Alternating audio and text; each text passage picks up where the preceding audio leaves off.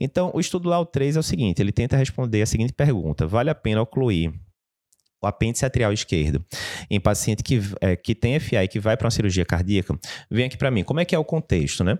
Paciente que tem FA e vai operar, digamos, uma válvula mitral, tem um prolapso, alguma coisa do tipo. As diretrizes atuais dizem que tem recomendação 2B, ou seja, uma recomendação fraca, de você chegar lá e depois né, de, de resolver a válvula mitral, você ocluir, né, amputar o apêndice atrial esquerdo. Por quê? Porque é no apêndice atrial esquerdo que normalmente surgem os trombos, né, que que pode acontecer no FA e com isso causar AVC depois. Será que se a gente ocluir esse apêndice atrial, a gente diminui esse risco de ter evento embólico posterior, né? A pergunta foi essa. E aí, o que é que o estudo mostrou? O estudo mostrou o seguinte: eram pacientes que tinham é, Chades Vasque de pelo menos dois, que iam para uma cirurgia com SEC. É, um grupo ia para a oclusão de apêndice atrial, outro grupo não fazia nada. A anticoagulação não mudava, isso é importante, certo? Então, a anticoagulação era igual nos dois grupos, não tinha diferença. Foram dois mil e poucos pacientes, e o endpoint primário era AVC e outros eventos embólicos, né? E o que é que foi observado? Houve sim redução de taxa de complicação, de 7% para 4,8%, ou seja, o grupo que operou, que amputou lá o apêndice atrial, ocluiu, teve bem menos eventos, sim, e isso não trouxe aumento de risco de complicação cirúrgica, você podia dizer, né? É, ah, o paciente, por ter cutucado ali mais, complicou mais, sangrou mais, tamponou mais. Não, isso aí foi, foi tranquilo, não teve grandes problemas.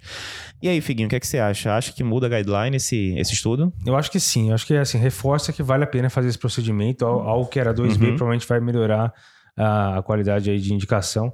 É, o estudo teve quase 80% dos pacientes que estavam descoagulados, né? Isso. Então é interessante que em cima disso eles conseguiram reduzir ainda 33% aí de, do endpoint primário. Perfeito. Então acho que é um estudo forte aí que eu acho que vai impactar assim nas diretrizes e eu acho que é algo a considerar para quem tem esse perfil. Vai para uma cirurgia, consegue uhum e tem a possibilidade de fechar o apêndice atrial. Perfeito. Acho bastante possível, né, deles subirem aí para talvez uma recomendação 2A, enfim, a, a cirurgia, a, o procedimento de rotina, né?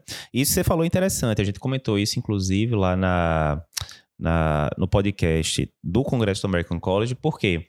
Normalmente a gente pensa em, em oclusão percutânea, nada a ver com, com cirúrgico. Hum. Agora, a gente pensa em percutânea o quê? No paciente que tem alto risco de sangramento, não consegue usar anticoagulante a longo prazo, termina botando lá o ótimo, né? O que quer que seja.